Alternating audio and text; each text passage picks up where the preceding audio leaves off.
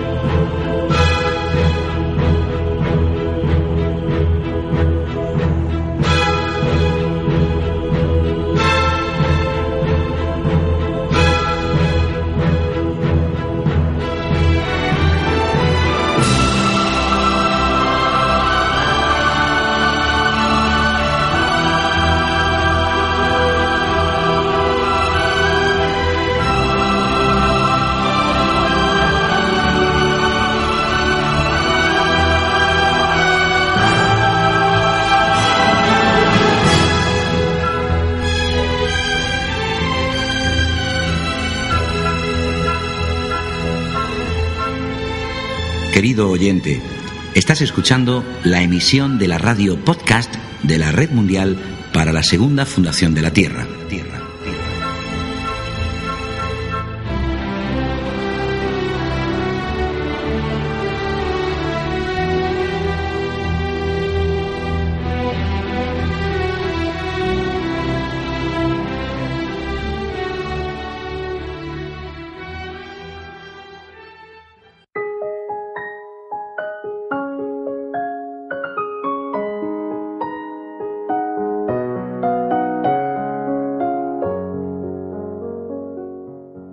Cuando se ama a uno, se ama a todos. Pero como no sabemos amar a uno, nuestro amor por la humanidad es falso. Cuando uno ama, no hay uno o muchos, solo hay amor. Y solo cuando hay amor es posible resolver todos nuestros problemas, y entonces es posible conocer la dicha y la felicidad. Bienvenidos amigos a un nuevo programa de la radio de la Red Mundial para la Segunda Fundación de la Tierra. Lo que hemos escuchado es de Krishnamurti. Os ha dado una pista del tema del programa. Hoy hablaremos del amor.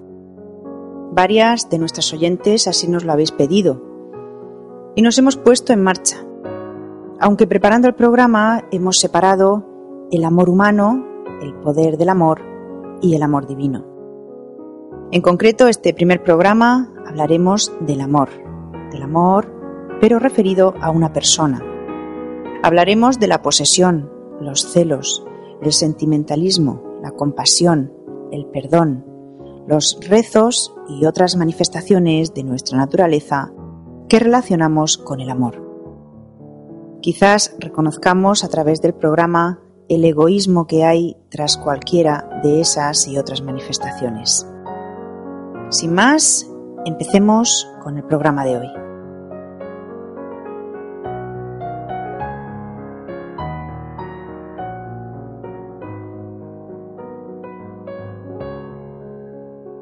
Os recordamos que la Segunda Fundación es una institución sin ánimo de lucro, que no pide dinero a ninguna persona y respeta la opinión y el ritmo de cada una de las personas que colaboran con ella.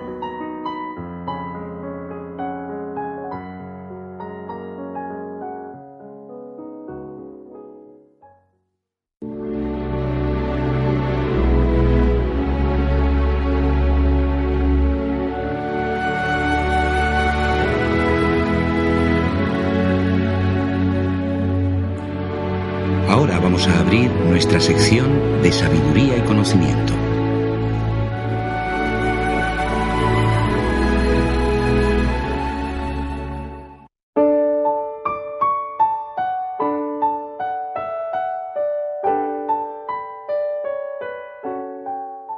¿Qué es el amor? Krishnamurti dice al respecto, Vamos a averiguar lo que es el amor comprendiendo lo que no es porque al ser el amor algo desconocido, tenemos que abordarlo descartando lo conocido. Una mente repleta de lo conocido no puede descubrir lo desconocido. Por eso vamos a explorar el valor de lo conocido, mirar lo conocido. Si miramos limpiamente, sin condena, entonces la mente se libera de lo conocido y es posible conocer lo que es el amor. De modo que debemos afrontar el amor de forma negativa, no positivamente. ¿Qué es el amor para la mayoría? Cuando decimos que amamos a alguien, ¿qué queremos decir realmente? Queremos decir que poseemos a esa persona, y de esa posesión surgen celos, porque si perdemos a esa persona, ¿qué sucede? Nos sentimos vacíos, perdidos, por eso legalizamos la posesión, retenemos a esa persona. De modo que al retener, al poseer a esa persona, surgen celos, miedos e infinitos conflictos derivados de la posesión. Y es obvio que posesión no es amor. Es evidente que el amor no es sentimentalismo. El sentimentalismo, la emotividad, no son amor, porque ambos son simples sensaciones. Una persona religiosa que llora por Jesús o Krishna, por su gurú o por cualquier otra persona, tan solo es sentimental o emocional. Se satisface con esa sensación que es un proceso del pensamiento. Y el pensamiento no es amor. El pensamiento es el resultado de la sensación. Por tanto, la persona que es sentimental o emotiva no tiene ninguna posibilidad de conocer el amor. Y bien, ¿no somos emotivos y sentimentales? El sentimentalismo o la emotividad solo son una forma de enfatizar el ego, pero rebosar de emoción no es amar, porque una persona sentimental puede ser cruel cuando sus sentimientos no se ven correspondidos, cuando no tiene salida. En consecuencia, puede inclinarse hacia el odio, la guerra o la matanza. La persona que es sentimental, que derrama lágrimas por su religión, sin duda no ama.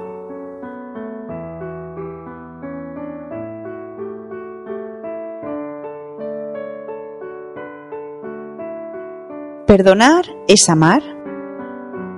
¿Qué está implicado en el perdón? Si alguien me insulta, me siento herido y lo recuerdo. Más tarde, movido por el interés propio y el arrepentimiento, digo, le perdono. Primero lo registro y luego lo desestimo. ¿Pero qué significa eso? Significa que yo sigo siendo la figura central, Sigo siendo lo importante, yo perdono al otro.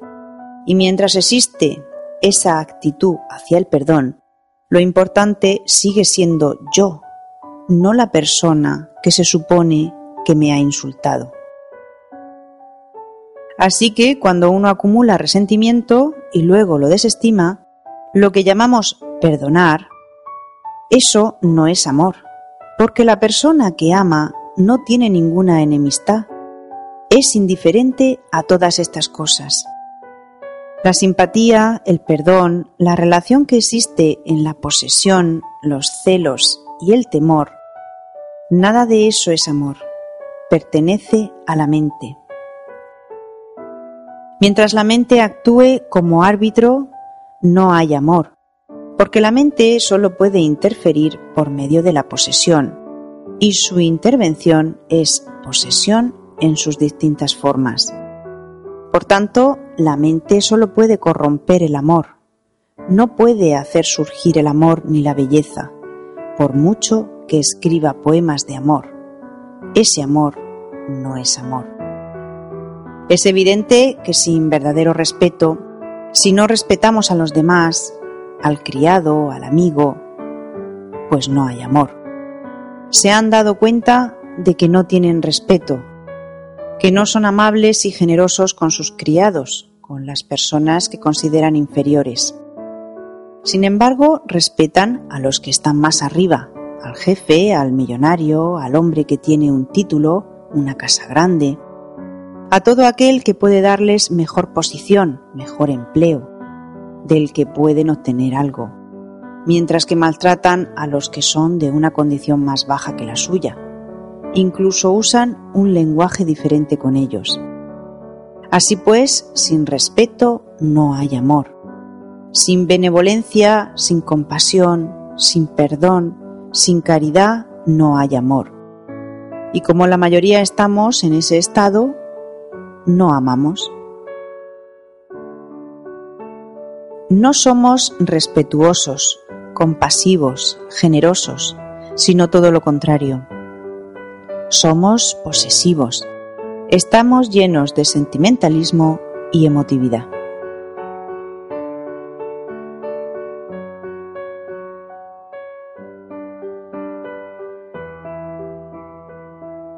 Hablemos del amor entre dos seres humanos, según Mirra Alfasa.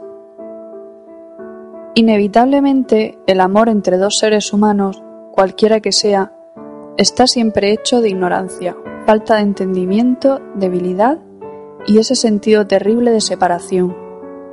Es como si uno quisiera entrar en la presencia de un esplendor único, y la primera cosa que uno hizo fue poner una cortina, dos cortinas, tres cortinas entre uno y ese esplendor.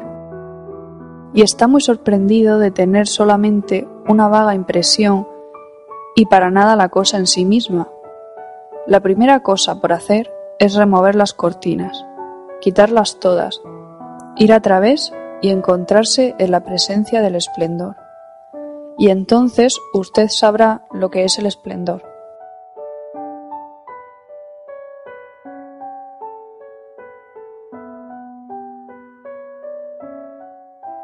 Sepamos ahora cómo podemos conocer el amor de la mano de Krishnamurti. Tan solo es posible conocer el amor cuando estas cosas que hemos hablado antes cesan, terminan. Entonces uno deja de ser posesivo, deja de ser emocional y de sentir devoción hacia un objetivo, porque la devoción implica suplicar, buscar algo de forma diferente. La persona que reza no conoce el amor. Y si es posesiva, si busca una finalidad, un resultado a través de la devoción y la plegaria, se convierte en sentimental, emotiva. Y eso, sin duda, no es amor. Así, sin amor, tampoco hay respeto.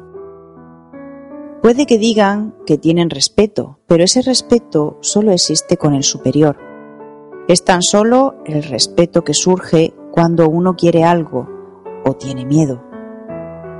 Si de verdad tienen respeto, entonces lo tendrán con la clase baja y la llamada clase alta. Y como eso no es así, no es amor. Tampoco son generosos, benevolentes y compasivos. Son generosos cuando les conviene. Son compasivos cuando pueden sacar algo a cambio. Sin embargo, cuando todo eso desaparece, cuando deja de ocupar la mente, cuando las cosas de la mente no llenan el corazón, entonces hay amor. Y únicamente el amor puede transformar la locura e insensatez del mundo actual no así los sistemas ni las teorías de izquierdas o de derechas. Aman de verdad cuando no son envidiosos ni codiciosos, cuando tienen respeto y son benevolentes, cuando tienen compasión y consideración por su esposa, por sus hijos, por sus vecinos, por los desafortunados criados. El amor no se puede pensar, no se puede cultivar, ni se puede practicar practicar el amor o la fraternidad sigue siendo parte de la actividad de la mente y por lo tanto no es amor. Cuando todo eso cesa, entonces surge el amor. Entonces descubrimos lo que significa amar. Entonces el amor no es cuantitativo, sino cualitativo.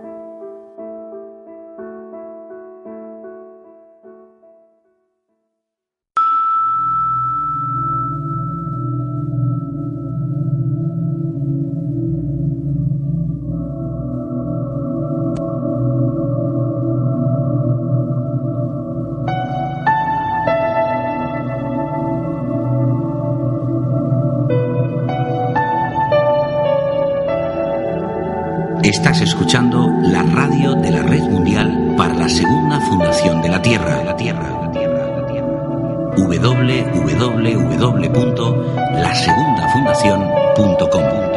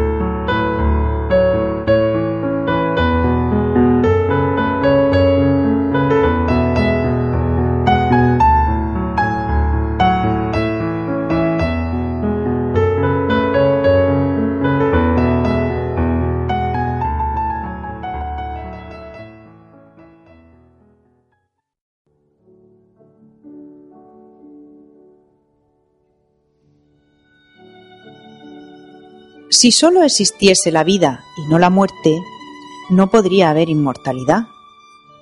Si sólo existiese el amor y no la crueldad, el gozo sería sólo un rapto tibio y efímero. Si sólo existiese la razón y no la ignorancia, nuestro logro más alto no excedería a una limitada racionalidad y mundana sabiduría.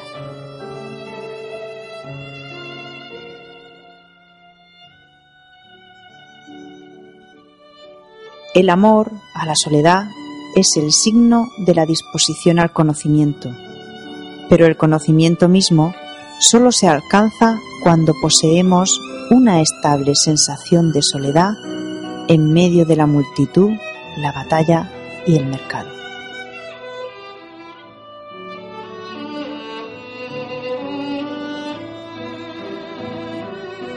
El amor a la inacción es locura y el desprecio a la inacción es locura. No existe la inacción.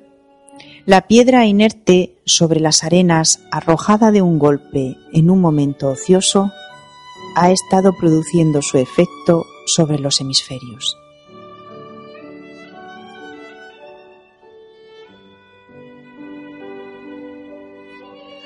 Cuando todo está dicho, el amor y la fuerza juntos pueden salvar finalmente al mundo pero no el amor o la fuerza solos.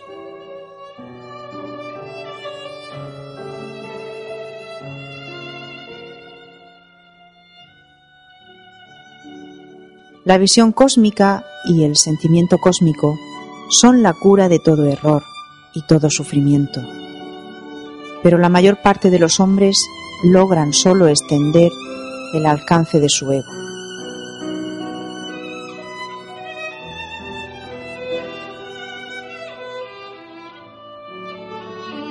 Sacrifica, sacrifica, sacrifica aún más, pero por Dios y la humanidad, no por amor al sacrificio.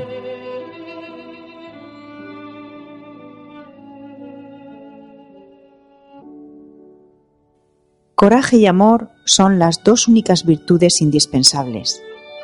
Aun si todas las demás fuesen eclipsadas o se aletargasen, estas dos mantendrían viva el alma.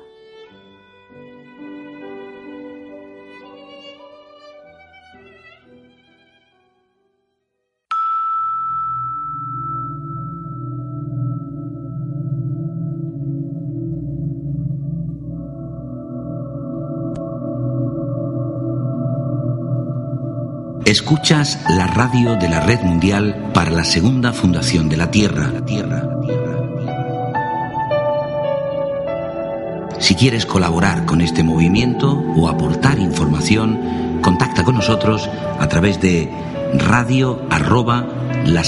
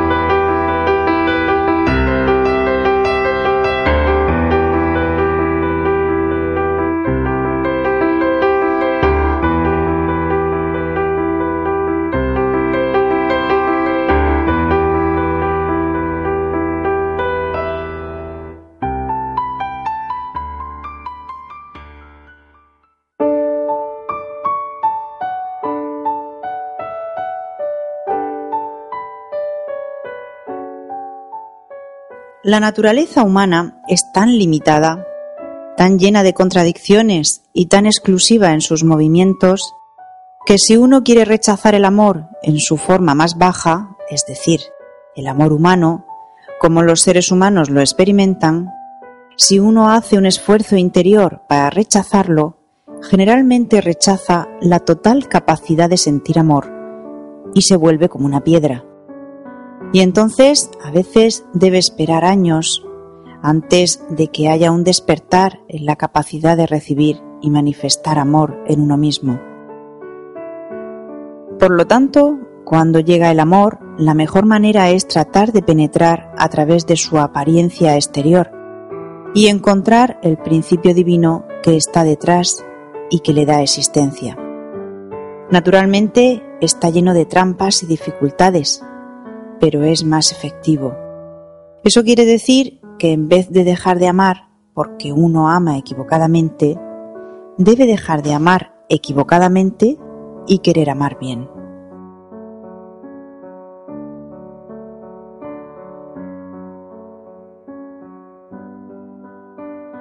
Vamos de la mano de Mirra Alfasa, a saber, según ella, cómo amar.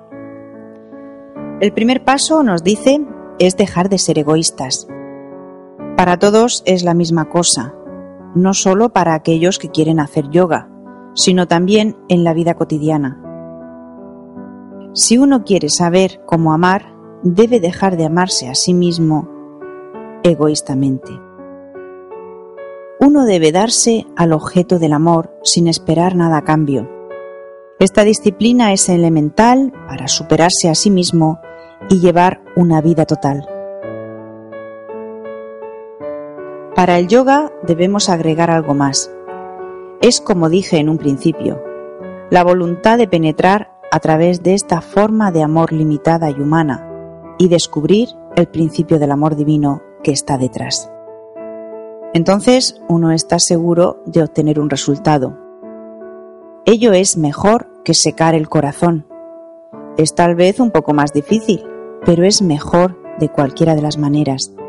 Porque así, en vez de hacer sufrir a los demás egoístamente, uno puede dejarlos quietos en su movimiento propio y solo hacer un esfuerzo para transformarse sin imponer a los otros la voluntad propia, lo cual, incluso en la vida cotidiana, es un paso hacia algo más alto y un poco más armonioso.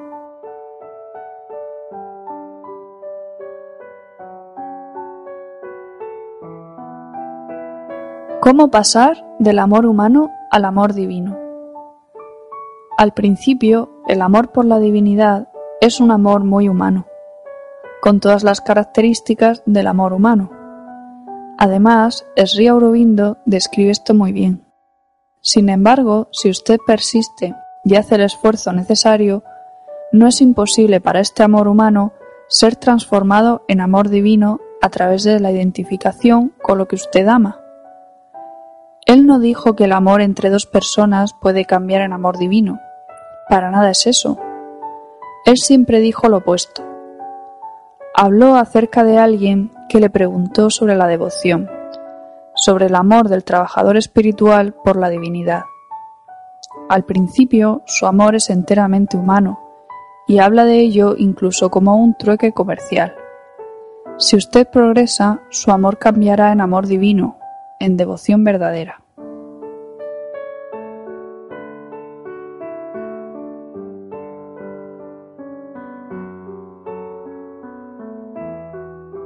Os dejamos un avance de nuestro próximo programa, que será El poder del amor, la segunda parte de esta trilogía dedicada al amor, de la mano de Mirra Alfasa.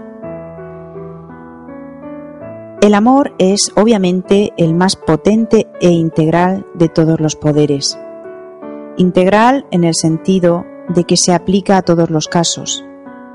Es aún más poderoso que el poder de la purificación, que disuelve toda la mala voluntad y que es, por así decirlo, el amo de las fuerzas adversas, pero que no tiene el poder directo de transformación.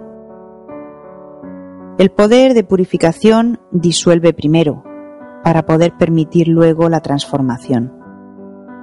Destruye una forma para poder crear una mejor, mientras que el amor no necesita disolver para poder transformar. Posee el poder directo de transformación. El amor es como una llama que cambia aquello que es duro en algo maleable y que aún sublima esta cosa maleable en un tipo de vapor purificado. No destruye, transforma.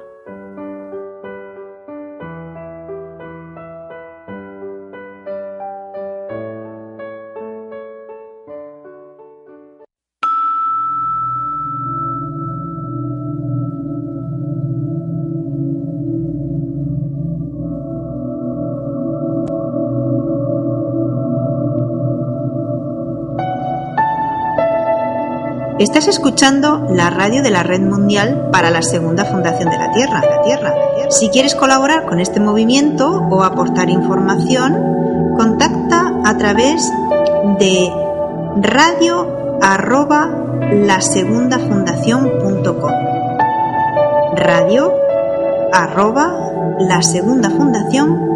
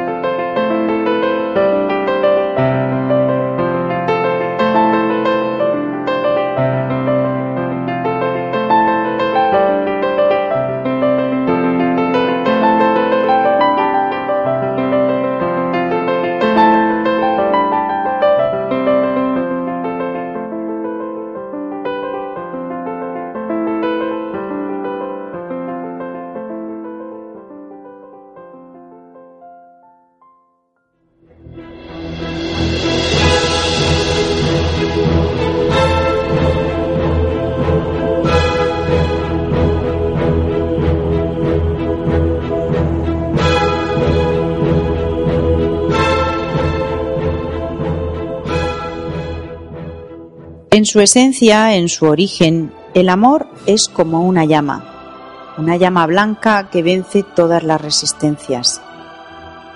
Cualquiera que sea la dificultad en su ser, sea cual sea su error, su ignorancia, su incapacidad o mala voluntad, un simple segundo de este amor puro, esencial y supremo, lo disuelve como en una llama todopoderosa. Amigos, hasta aquí nuestro primer programa de esta trilogía y esperamos os haya gustado a todos. Un saludo para todos.